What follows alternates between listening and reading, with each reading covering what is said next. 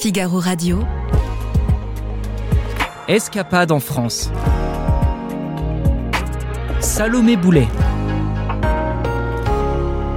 Bonjour Salomé. Bonjour Aude. Ce week-end, Salomé, vous nous emmenez à Cherbourg, en Normandie. C'est toujours un bonheur de flâner dans la ville des parapluies et du célèbre film de Jacques Demy. Il y a même un circuit en 10 étapes mis en place par la ville pour se replonger dans les décors et lieux emblématiques des parapluies de Cherbourg. Pour faire ce circuit, top départ à la fameuse boutique de parapluies, aujourd'hui boutique de torchons. Puis vient le garage de la Poste, devenu le garage du port, et même la station-service Esso, désormais disparue. À chaque lieu, un QR code et des explications pour remonter le temps. Après ce parcours, quelle activité nous conseillez-vous à Cherbourg, Salomé? Cherbourg, c'est aussi une des villes où le Titanic a fait une escale avant de faire naufrage quatre jours plus tard. Et depuis 2012, la Cité de la Mer lui rend hommage. Cabine reconstituée, archives et même effets spéciaux, tout est fait pour revivre les derniers jours du Titanic 43 objets qui appartenaient aux vrais passagers, dont une paire de chaussettes, sont exposés. Ils ont été retrouvés dans les bagages après la découverte de l'épave, plus de 70 ans après le naufrage tous les propriétaires de ces objets ont été identifiés, ce qui rend très émouvante cette partie de l'exposition. J'imagine. Et après, où pouvons-nous déjeuner?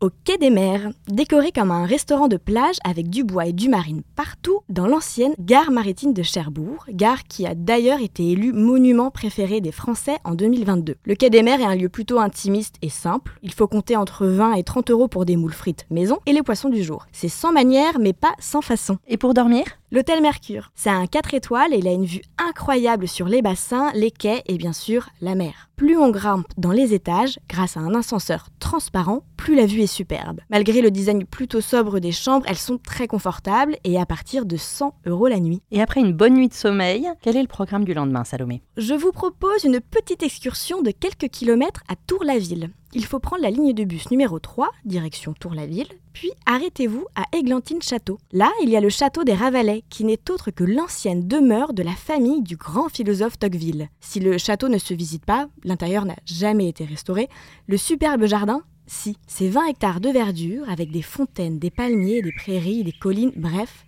ça vaut le détour et il y a même une magnifique serre restaurée en 2001. Et la bonne nouvelle, c'est que tout ça, euh, c'est gratuit. Merci Salomé. Merci Aude. Toutes ces bonnes adresses ont été dénichées par Philippe Vigier des Places et vous pouvez retrouver son article sur le figaro.fr sur le site Voyage. À bientôt. À bientôt.